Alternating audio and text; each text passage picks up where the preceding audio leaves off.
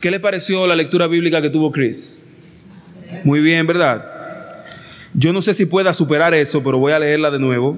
Tengo que leerla en este momento como parte de la introducción.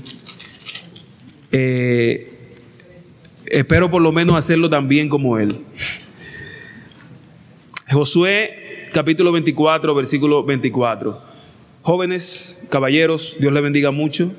Eh, ya habíamos dado la bienvenida cuando llegaron, pero ahora se la damos otra vez a ustedes. Qué bueno que nos visitan. Dios les bendiga mucho. Josué 24, 24 fue nuestra lectura bíblica y allí la palabra de Dios dice, el pueblo, ¿qué hizo? Respondió, puede ir conmigo allí por favor en su Biblia, Josué 24, 24. El pueblo respondió a Josué, ¿y qué dijo? A Jehová nuestro Dios serviremos y a su voz obedeceremos. Este es el capítulo 24 de Josué. Es el capítulo de la despedida. Es el último capítulo del libro de Josué en el cual su contenido es básicamente un discurso de despedida que él da. Al parecer él sentía como que ya sus últimos días estaban llegando porque poquito tiempo después de esto él murió de 110 años pero antes de que llegara su muerte, él se aseguró de dar un último mensaje al pueblo, un último mensaje profético, porque fue palabra de Dios la que él le dio al pueblo. Y entonces, como parte de ese discurso, él lo termina haciéndoles a ellos un llamado. Es en este capítulo 24 en el que aparece esa declaración que es archifamosa, ¿verdad? En la que él les dije, le dice a ellos, ustedes escojan hoy a quién servirán, pero yo y mi casa serviremos a Jehová. Él les hace esa apelación y posteriormente les hace un llamado que aparece a partir del versículo 22, que yo quiero que usted lo vea conmigo, incluyendo la respuesta del pueblo, que es el versículo 24. Josué 24, 22, allí nos dice, Josué respondió al pueblo, vosotros sois testigos contra vosotros mismos de que habéis elegido a Jehová para servirlo. Quitad pues ahora los dioses ajenos que están entre vosotros e inclinad vuestro corazón a Jehová, Dios de Israel. Y cuando él culmina con estas palabras su llamado al pueblo, entonces el pueblo responde afirmativamente, a Jehová nuestro Dios serviremos y a su voz obedeceremos. ¿Qué fue lo que él le dijo antes? ¿Cómo él comenzó este discurso? ¿Qué él comenzó diciéndoles? Al comenzar, usted puede ver los primeros versículos del capítulo 24, él lo hace llevándolos a ellos a recordar quién es Dios y lo que había hecho por ellos. Él comienza explicándoles cómo los eligió como pueblo, Luego sigue avanzando y les explica, les recuerda cómo Dios los liberó a ellos como pueblo del cautiverio. Posteriormente entonces muestra cómo Dios les guió en su trayecto luego de que los liberó. Y finalmente entonces les recuerda cómo Dios inclusive a pesar de la infidelidad, de su apostasía, de lo malo que eran, de las veces que se quejaron con Moisés, de que habían en un momento que se, cansaron tanto del maná que parecía que preferían comer piedras antes que comer maná. Todas esas malas actitudes, a pesar de todo lo malo que ellos fueron en su trayecto, Josué también les recuerda que aunque ellos hicieron muchas cosas malas, Jehová como quiera cumplió su pacto les recuerda que ellos heredaron la tierra, recibieron la herencia que les había sido prometida desde Abraham. Estas cuatro cosas Josué las menciona, las hace. Y esto es para mí vital, sumamente importante, porque después de que él le hace un recuento de su pasado, después de que él le dice, miren atrás y miren realmente cómo han sido las cosas, les hace un llamado que cuando ellos miran con objetividad al pasado, no les queda otro remedio que aceptar el llamado y responder diciendo, a Jehová nuestro Dios serviremos y a su voz obedeceremos. Porque que lo que él les recordó no fue una desgracia. lo que Él les recordó no fueron decepciones. Él les recordó a ellos que cuando ellos eran indignos, cuando eran el más pequeño y el que tenía menos condiciones para ser elegidos por Dios, Dios los escogió. Dios les mostró su gracia al darle a ellos algo que no merecían, el privilegio de ser llamados el pueblo de Dios. Ellos comienzan viendo esto, posteriormente ven que caen en el cautiverio egipcio y ¿quién es el que los libera? Con mano fuerte Dios los saca de allí y los sostiene y les recuerda esa escena espectacular en la que ellos salen corriendo, eh, ¿verdad? El, el faraón se arrepiente de haberlos liberado y los persigue, pero entonces el mar rojo se abre ante ellos. Y al cruzar hasta que cruzó el último israelita, entonces el mar sepultó al ejército egipcio. Yo no sé si ellos habían olvidado todo esto, porque una cosa tan grande debe ser difícil de olvidar. Mi esposa se sorprende porque yo le digo que yo tengo un recuerdo de tres años de edad, de cuando yo tenía tres años. Pero lo que pasa es que ese recuerdo era un accidente en el que casi perdemos la vida, mi familia y yo. O sea, cuando uno tiene cosas que lo impactan, es difícil olvidarlas. Y yo no puedo entender cómo es posible que el pueblo haya olvidado una maravilla tan grande como abrirse el mar rojo. Pero en toda la ley, si revisamos que de hecho el libro de Josué es el que sigue a la ley, es el que sigue después del Pentateuco, que inclusive muchos, eso no, no es, no todo el mundo lo cree, pero muchos inclusive creen que debería ser parte del Pentateuco y se habla de un supuesto exateuco. Nosotros no creemos eso. Lo cierto es que la historia tiene hilaridad la historia sigue después de la ley, lo que vemos aquí. Pero en todo el Pentateuco uno ve reiteradas veces la exhortación, cuídate de no olvidar, no olviden, no olviden cómo la mano de Dios les ha guiado, todo lo que Dios ha hecho por ustedes. Moisés reiteradas veces le exhortó eso al pueblo. Y aquí está Josué, el discípulo de Moisés, haciendo lo mismo en su último discurso. Pero no fue solo eso. Porque después de ellos salir de Egipto, ¿a dónde llegaron? Al desierto. ¿Y cuántas cosas pudieron haber ellos necesitado para subsistir? Un grupo tan grande de gente. Sin embargo, todas ellas se las suplió el Señor. Hermanos, ellos en el desierto, por tantos años, sin poder ir a la tienda, sin poder ir al amor, sin poder ver en un celular lo que está pasando en el mundo. Nunca le faltó calzado, nunca le faltó vestido, nunca le faltó alimento. Ellos se comportaron como si alguna vez le hubiera faltado, pero nunca le faltó. Lo que ellos hacían es otra cosa. Pero lo que Dios hizo por ellos estaba ahí latente.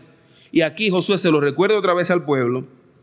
Y por último, entonces les demuestra, además de que vieran cómo Dios los guió, también entonces vieron cómo Dios cumplió la promesa. Porque ¿qué pasó con Josué y la conquista? ¿Fueron ellos derrotados? No. De la misma manera que el mar rojo se abrió ante el pueblo, de esa misma manera el río Jordán también fue dividido y ellos cruzaron y conquistaron esa tierra. Se cumplió el pacto de Dios, se cumplió la promesa. Ellos es posible que no hayan cumplido en todo con Dios, pero Dios sí le cumplió siempre lo que les había prometido. Yo quiero que veamos esas cuatro cosas. Primero, el hecho de que Dios los escogió.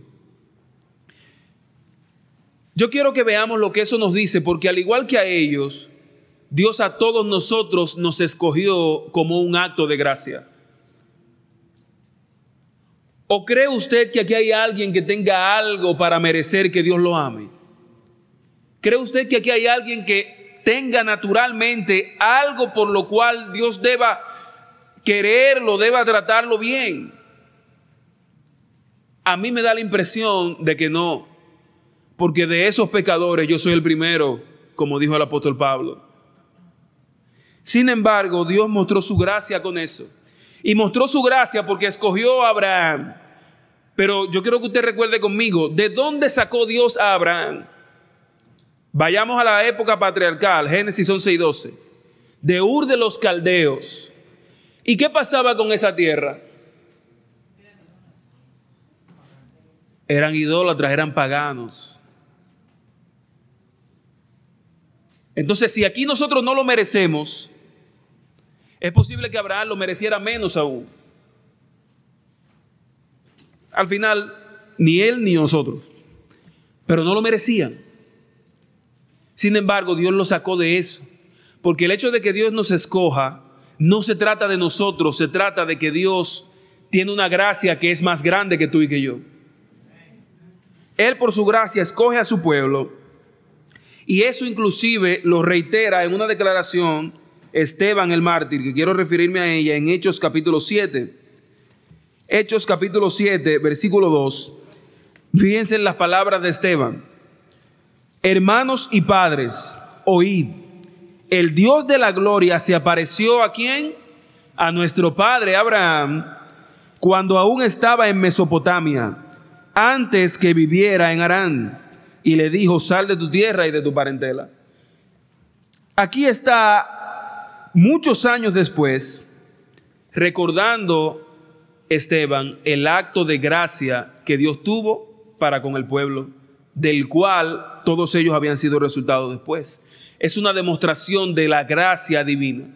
El hecho de que Dios nos escogiera, de que Dios decidiera amarnos, de que decidiera salvarnos a nosotros, es una demostración de su gracia. No se trata de nosotros, se trata de Él y de esa esencia que lo mueve Él a amarte, que es su gracia. Él nos escogió y esa es la realidad. Abraham no, o Abraham en ese momento, no encontró a Jehová él no salió a buscarlo. Él estaba en Ur de los Caldeos. Él no andaba buscando a Jehová. Jehová buscó a Abraham y lo escogió. Eso es exactamente lo mismo que pasa con nosotros. Nuestro corazón naturalmente no es el que alcanza a Dios. Nosotros bendecimos y alabamos el nombre de Dios porque en su gracia Él nos alcanzó a nosotros. Él nos escogió. Lo mismo pasó con Cristo Jesús en Juan 15.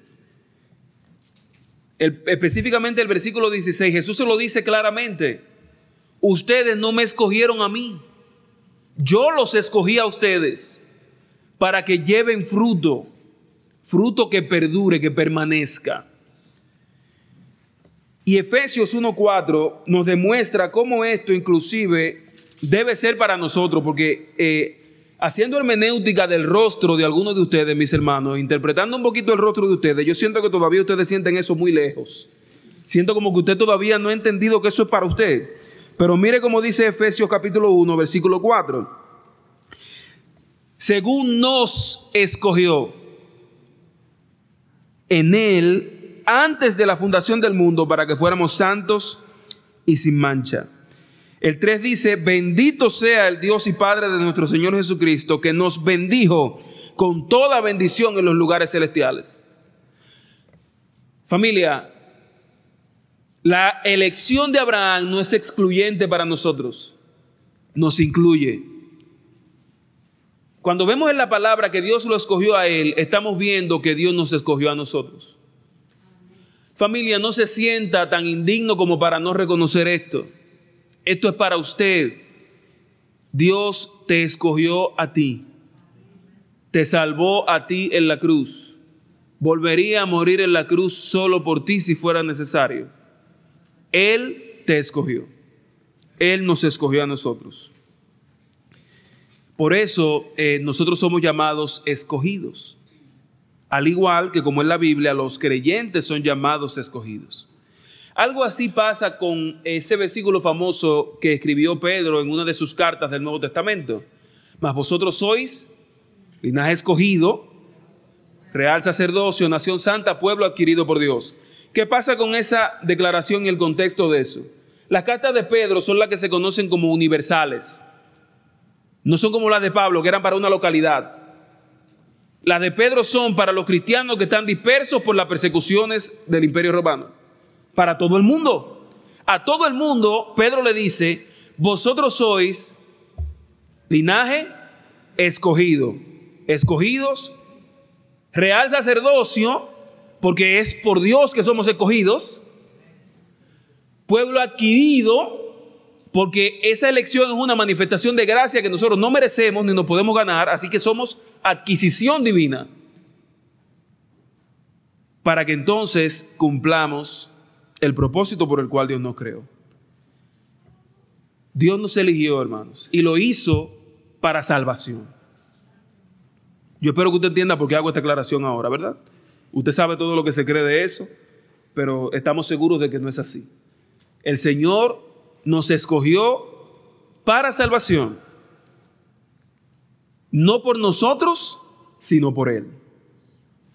Lo segundo, eh, y bueno, eso que acabamos de ver lo enseñan los versículos del 1 al 4 de Josué, que no quisiera dejar de leerlo para que no se me quede en el aire. La realidad es que Dios nos escogió y en su discurso Josué lo expresa de esta manera. Josué 24 del 1 al 4. Reunió Josué a todas las tribus de Israel en Siquem y llamó a los ancianos de Israel, a sus príncipes, sus jueces y sus oficiales. Todos se presentaron delante de Dios.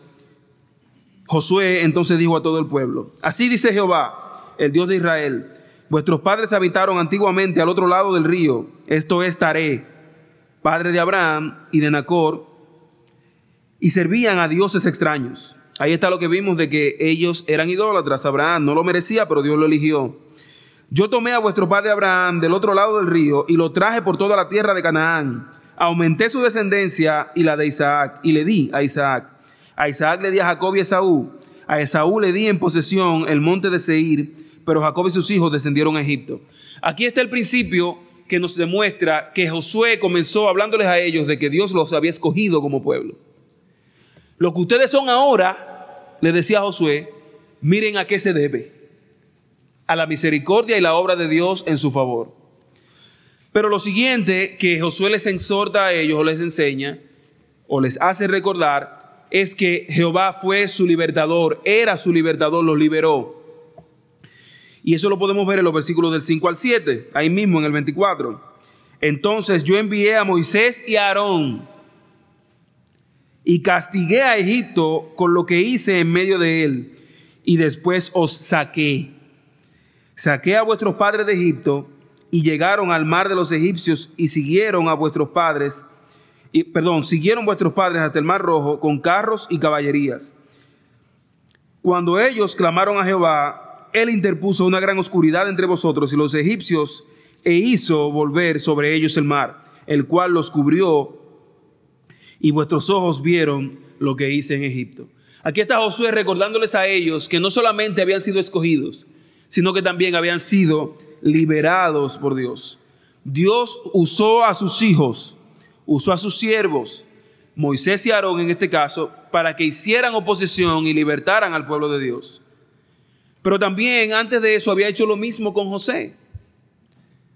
Dios dejó que José llegara a Egipto y luego, ¿quién fue la salvación del pueblo de Dios? José, después de todo lo que pasó. Al final Dios tenía un propósito más elevado. Aquí está Dios usando sus siervos para bendecir, para liberar a su pueblo. Él escogió a sus hijos, que somos tú y yo, y los usa para propósitos de bendición. Sígame ese hilo. Por eso gasté unos minutos en que viéramos que Dios nos escogió, porque eso es a ti y a mí. Y ahora acabo de usar unos minutos más para que veamos que Él nos liberó, para que conectemos esas dos ideas. Él me escogió a mí y así como hizo con Josué, con Moisés, con José, quiere hacer conmigo también. Me escogió y quiere bendecirme y bendecir. Lo tercero entonces es que Dios guió a su pueblo. Pero ¿qué pasa aquí? Que también guió a su pueblo usando a sus hijos usando a sus escogidos. ¿O quién fue que levantó a Moisés? ¿Quién fue el que levantó a Josué? ¿Quién fue el que le dijo a Josué, yo estaré contigo así como estuve con Moisés? Dios escoge a sus hijos, a ti y a mí, nos usa para bendecirnos y bendecir a los demás, y es el que nos guía para hacerlo. No otras cosas, hermanos. no otras tendencias, no otros sistemas, no mis preferencias. En este propósito de bendición, yo soy escogido por Dios, Él es el que me va a usar y Él es el que me va a guiar también. Y entonces, para que veamos esto, quería mencionarles que Dios bendijo a su pueblo abundantemente siempre que acataba sus direcciones, porque es Dios el que debe guiarnos. Pero pasa exactamente lo contrario cuando no aceptamos la dirección de Dios. Y ahí está con ellos mismos la experiencia de cada Barnea. ¿Qué pasó con los que no creyeron? No dieron el siguiente paso. ¿Y cuál era el siguiente paso? Recibir la heredad. Mas los que sí siguieron al Señor, los que sí siguieron fieles y tuvieron fe en Él, mire lo que pasó con ellos en los versículos del 11 al 13 de Josué 24. ¿Qué hicieron ellos? Pasasteis el Jordán y llegasteis a Jericó. Pero los habitantes de Jericó pelearon contra vosotros. Amorreos, fereceos, cananeos, eteos, jerjeseos, heveos y jebuseos. Lo practiqué y yo los entregué en vuestras manos. Aquí está el detalle. ¿Qué fue lo que hizo Dios? Los entregué en vuestras manos. Ese es el verbo en hebreo natán, que cuando Dios lo pronuncia es una victoria de guerra. Yo los entregué en tus manos. Lo que está diciendo es, yo les di a ustedes la victoria. Envié delante de vosotros tábanos, los cuales expulsaron a los dos reyes amorreos antes de llegar a vosotros. Ese es el versículo 12. No fue con tu espada ni con tu arco. Os di la tierra por la cual no trabajasteis, y las ciudades que no edificasteis, y en las que ahora habitáis y coméis de las viñas y olivares que no plantasteis. Ahí está Dios haciendo lo que solo Él puede hacer. Él se está dando el crédito total de las victorias que ellos habían recibido. Pero ustedes saben qué está haciendo ahí con Dios con ellos. Al decirles eso, no está haciendo lo que hacemos nosotros. Dios no está sacándoles en cara lo que hizo por ellos. Dios está bendiciéndoles al decir esto. Está protegiéndolos, está guardándolos. Porque Dios sabe que si ellos no reconocen que todo había sido gracia de Dios, se iban a atribuir eso a ellos mismos. Y esa bendición de Dios terminaría convirtiéndose en un ídolo para ellos. ¿Y qué pasa con los ídolos? Que siempre nos destruyen. Los ídolos siempre acaban con la vida de los que les adoran.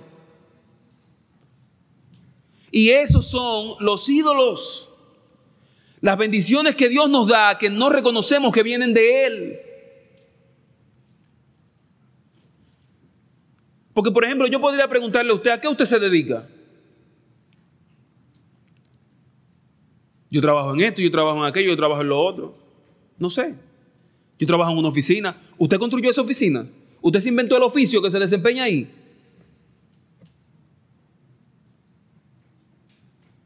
Usted tiene hijos, pero ¿cómo es posible procrear si no fue por la creación de Dios? Usted se gana un salario, pero ¿cómo es posible que usted se gane eso si no tuviera la oportunidad de trabajar? O sea, cuando uno mira atrás, cuando uno ve las cosas bien, uno no puede hacer otra cosa que reconocer que todo es Él el que lo hace posible.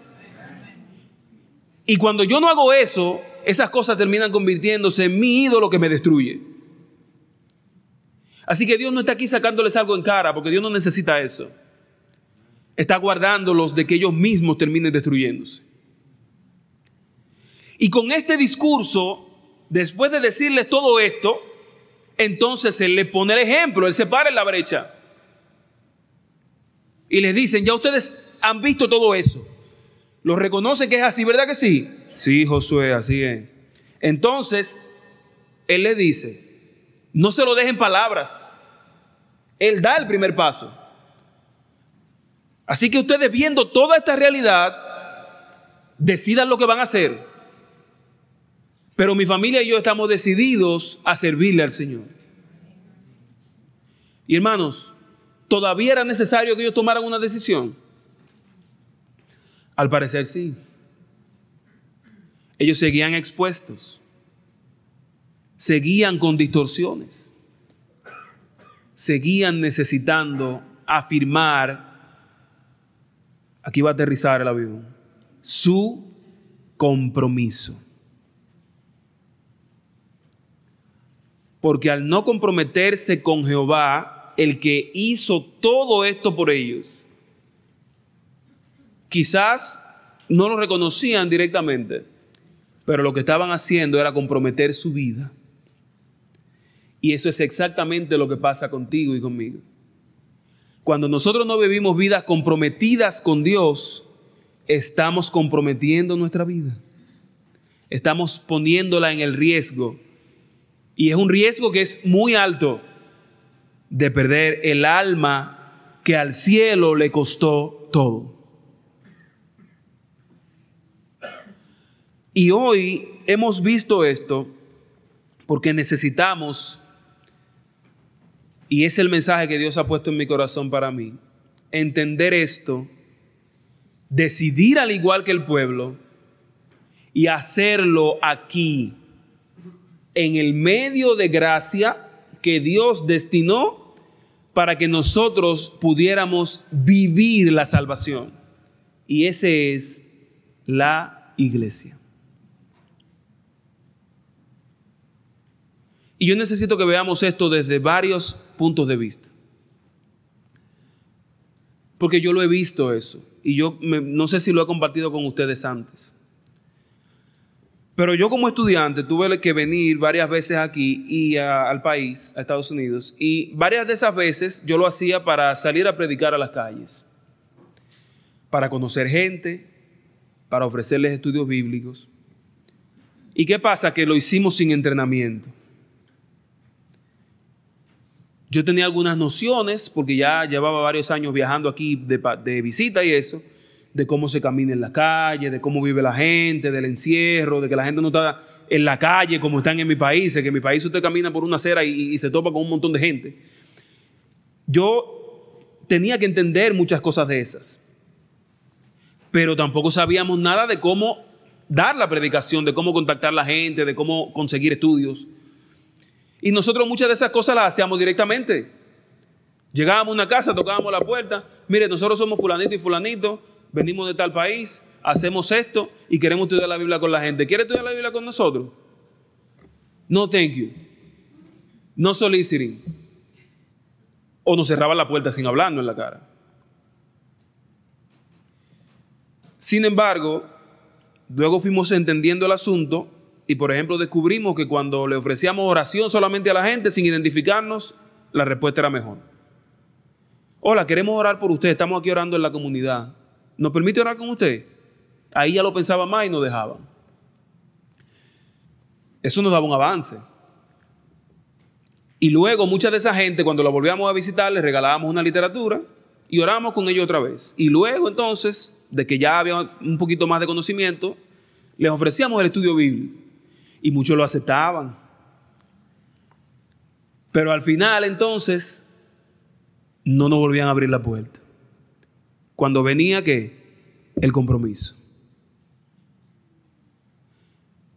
El otro paso que necesitamos dar para aceptar a Cristo en el corazón. Y yo sé que entre nosotros hay amigos que no le han cerrado la puerta en la cara a nadie, como me hacían a mí, pero que quizás todavía no se han atrevido a dar el paso siguiente para comprometerse con Dios. Familia, yo no soy alarmista, yo no creo en eso. Pero la realidad es que mientras nuestra vida no está comprometida con Dios, la estamos comprometiendo y arriesgando. Entre nosotros hay amigos y visitas que llevan un tiempo, que han recibido la predicación, que han recibido la palabra, que han conocido la verdad y que les ha faltado algo para comprometerse. Familia, Josué le enseñó a su pueblo un Dios que estuvo 100% comprometido en todo un proceso y que cumplió su pacto.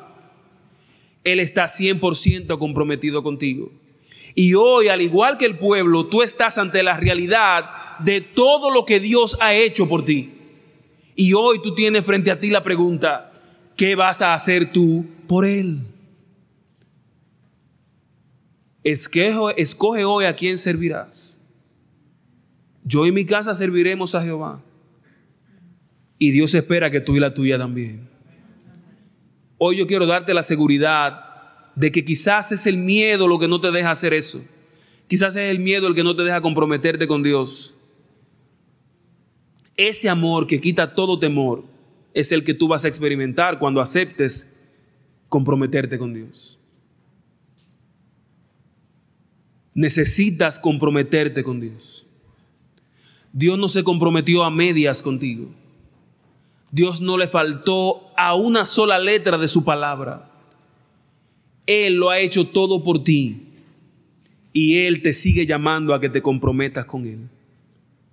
Hoy tienes la oportunidad de responder como el pueblo. A Jehová serviré y su voz obedeceré. Amiga, amigo que me escuchas, hoy escoge obedecer su voz. Escucha su voz y no le cierres tu corazón.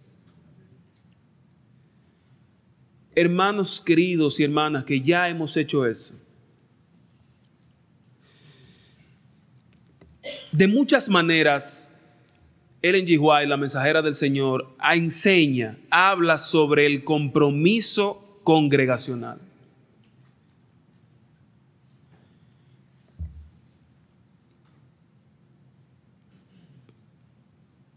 Porque es necesario Dios quiere que lo hagamos. Y hay una gran bendición que nos hemos perdido hasta este momento. Porque muchos de nosotros que estamos aquí solamente traemos nuestro cuerpo para acá. Pero nuestra mente y nuestro corazón está en otro lado. Hermanos queridos, eso yo no sé cómo se llamará, pero no es compromiso. El cuerpo puede venir cada sábado aquí. El cuerpo puede levantarse, ponerse una ropa y encender el vehículo y llegar. Pero la carne no es suficiente. Y Dios quiere un pueblo que le sirva y que le ame de labios y también de corazón.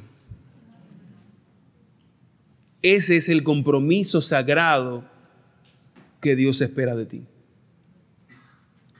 Y por ejemplo, yo mencionaba a Ellen G. White, el deseado de todas las gentes tiene una de las declaraciones más famosas que ella ha dicho sobre esto. Y es que cada discípulo nace en el reino como un misionero, como alguien que tiene una misión. Y ella sigue diciendo, el que ha bebido de la fuente de vida, vendrá a ser una fuente de vida para otros. Y ella tiene un libro completo de eso que se llama El Servicio Cristiano, que tiene muchas declaraciones que nos hablan de eso. De cómo hay una misión individual. De cómo nosotros no podemos relegar nuestro compromiso al compromiso de la institución, a un compromiso colectivo. Eso no funciona así. Eso es todo el mundo dijo y nadie hizo.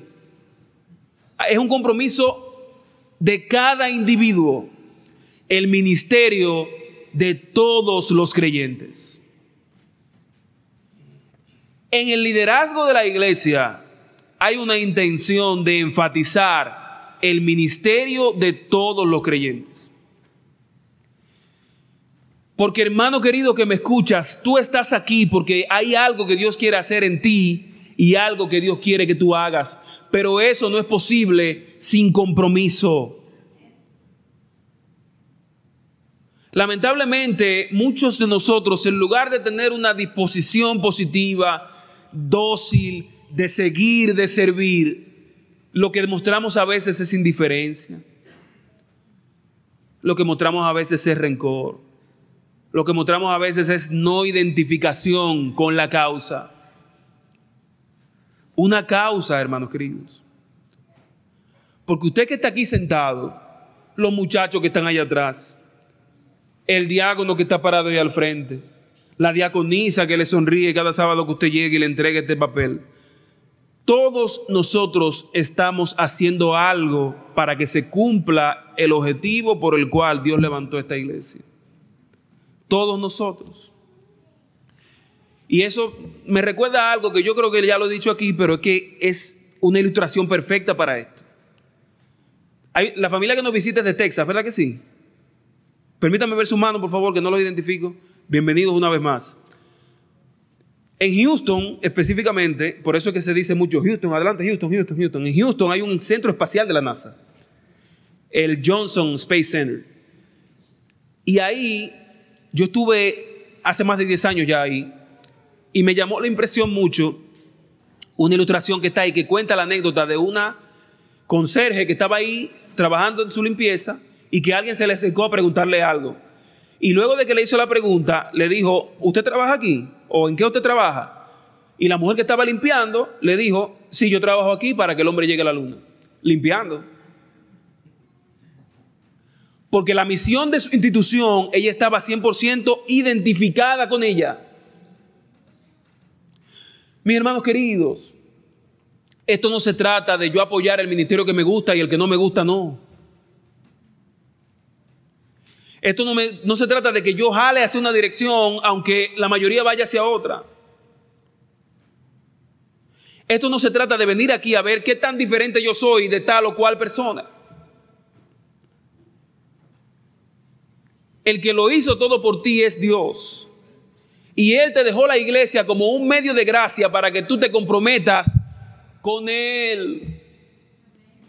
No con el ministerio que te gusta no con el hermano que te cae bien, con Él. Y hoy hemos visto en su palabra, hemos visto un poquito en el espíritu de profecía también, que Dios hace un llamado a cada individuo. Yo no sé si usted puede entender eso igual que yo, pero es que hermano, ahorita cuando usted salga y a lo mejor se tope con una botella de plástico en el suelo, en el parqueo, al lado de su carro, y usted la recoge y la tira al zafacón, usted está ayudando a la iglesia y está haciendo algo que a Dios le ayuda y que a Dios le agrada. Yo no puedo pedir que usted se pare aquí cada sábado a dar un sermón como tengo que hacerlo yo, como tienen que hacerlo los ancianos.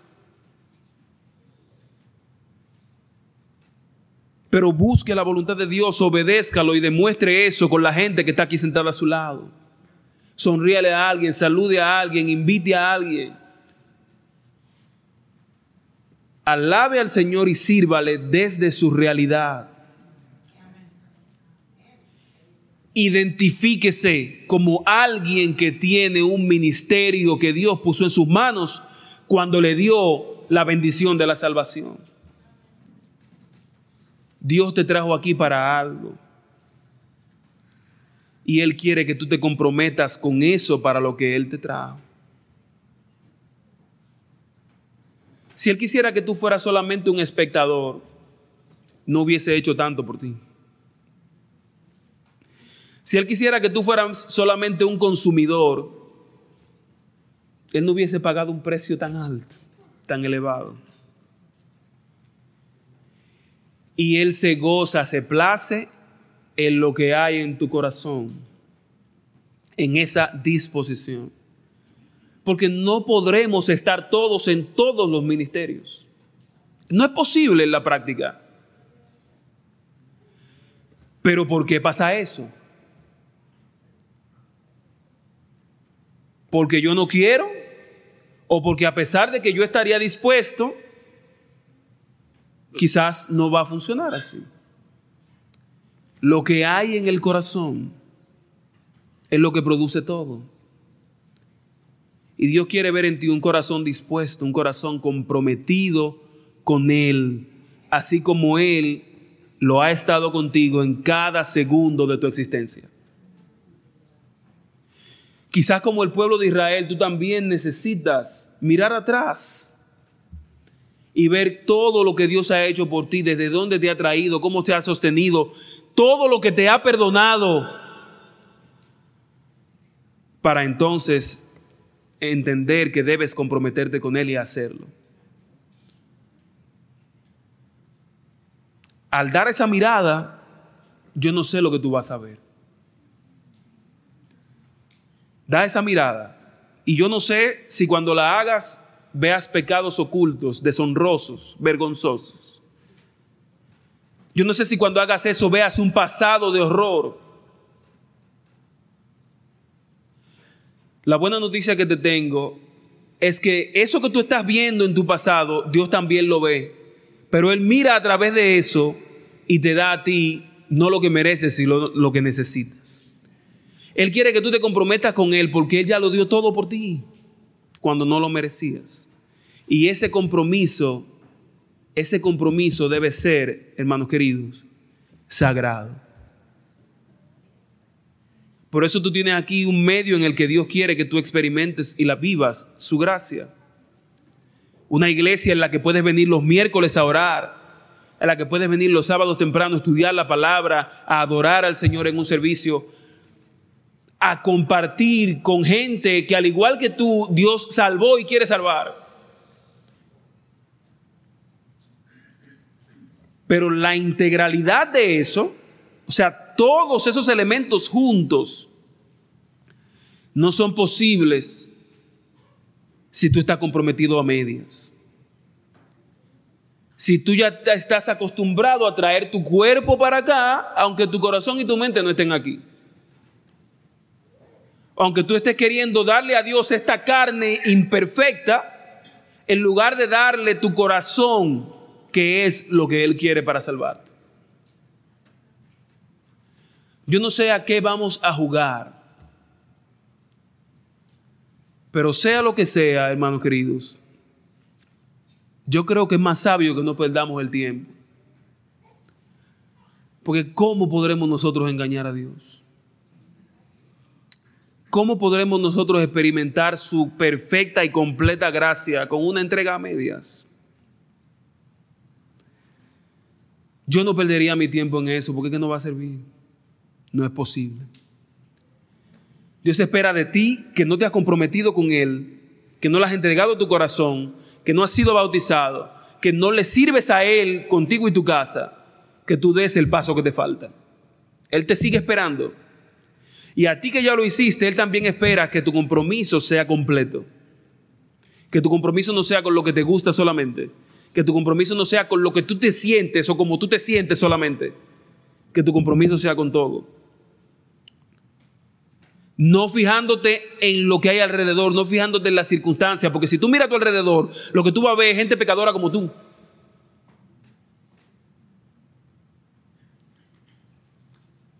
El que lo ha hecho por ti todo es Dios. Y por eso Él quiere que tú te comprometas con Él. Porque comprometido con Él es que ese fruto permanece. Comprometido con Él es que los vientos que vengan no te van a hacer caer comprometido con Él. Porque yo le puedo decir algo prácticamente. Ya ustedes saben que yo estoy en el Evangelio desde que nací. Así que mis amigos más cercanos son de la iglesia. Mi formación es de la iglesia mayormente. Yo he pasado casi toda mi vida en la iglesia. Ahora yo le pregunto, ¿dónde usted cree que es el lugar donde yo más he sufrido? Aquí es que yo he estado toda mi vida. ¿Va a ser aquí? Las cosas malas que yo he visto, ¿dónde las he visto? Aquí, porque es aquí que he estado. Y si usted se pasara toda su vida en su trabajo, la va a ver en su trabajo. Y si se pasara toda su vida en, no sé, estudiando, viajando, ahí la va a ver. La diferencia es que aquí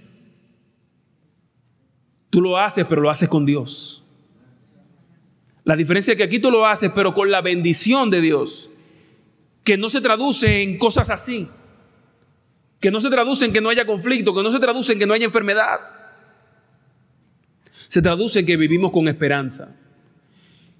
Dios quiere que te comprometas completamente con Él, que des el paso y que aquí también esté tu mente y tu corazón, que esté lo mejor de ti.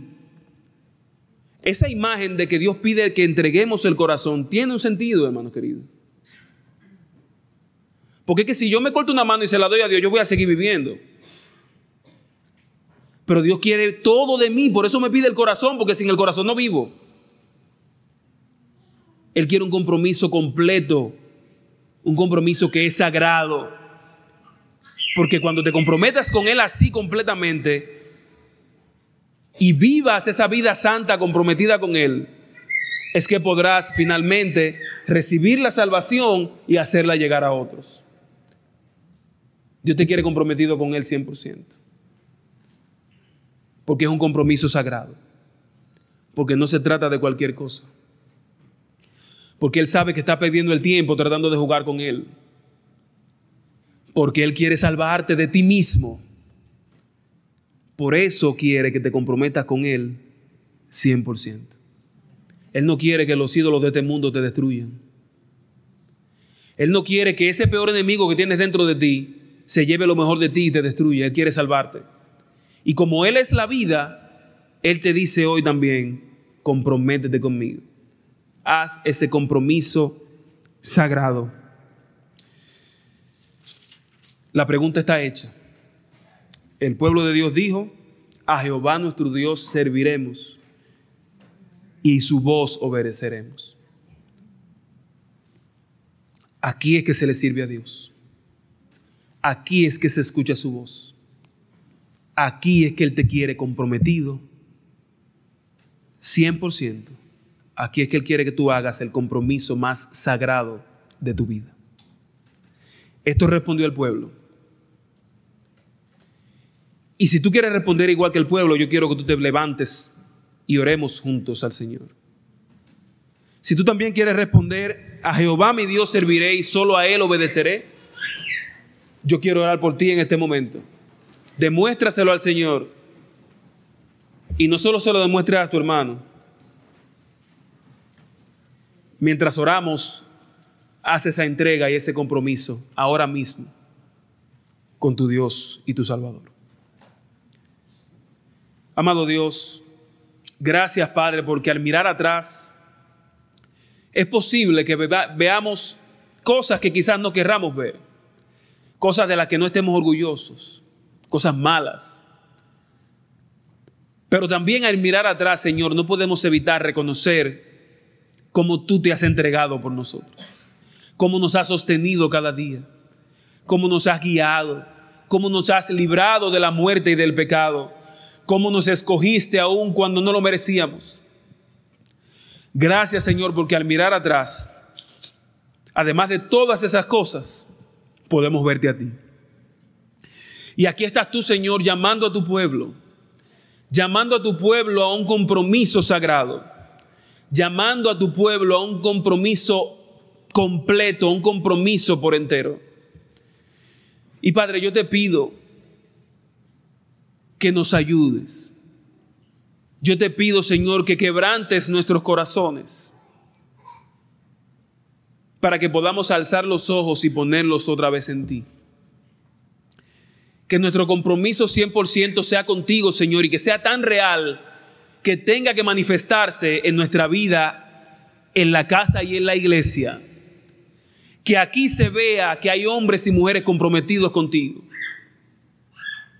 Que esta iglesia sea tan bendecida como resultado de hombres y mujeres comprometidos contigo que nuestro corazón hoy clame al cielo respondiendo, a Jehová nuestro Dios serviremos y su voz obedeceremos. Padre, que ese compromiso no sea parcial, que ese compromiso no tenga condiciones. Ayúdame a tomar un compromiso que lo acepte todo, que se comprometa con todo, que lo implique todo, Señor que tú, Señor, tu palabra, la oración, tu iglesia, sean el todo de la vida, Señor. Padre, que este sea el lugar en el que mis hermanos y hermanas experimenten las mejores alegrías. Que este sea el lugar en el que mi familia aquí encuentre el gozo. Que este sea el lugar en el que la gente venga quebrantado, triste, con dolor y se lleve de aquí gozo y esperanza. Que este sea el lugar en el que el perdido encuentre salvación que este es el lugar en el que el necesitado encuentre ayuda. Padre, que lo que tú has hecho por mí sea la experiencia de todo tu pueblo. Llena tu iglesia de tu espíritu, Señor. Todo esto es posible porque tú lo hiciste, Padre. No porque haya en nosotros algo que lo merezca. Y es por los sagrados méritos de la sangre preciosa de Cristo que te pedimos que nos ayudes, porque naturalmente no podemos, pero sabemos que con tu ayuda somos más que vencedores. Y con tu ayuda podemos comprometernos de manera sagrada y 100% contigo. Tu ayuda clamamos del cielo, Señor. En el nombre de Jesús. Amén.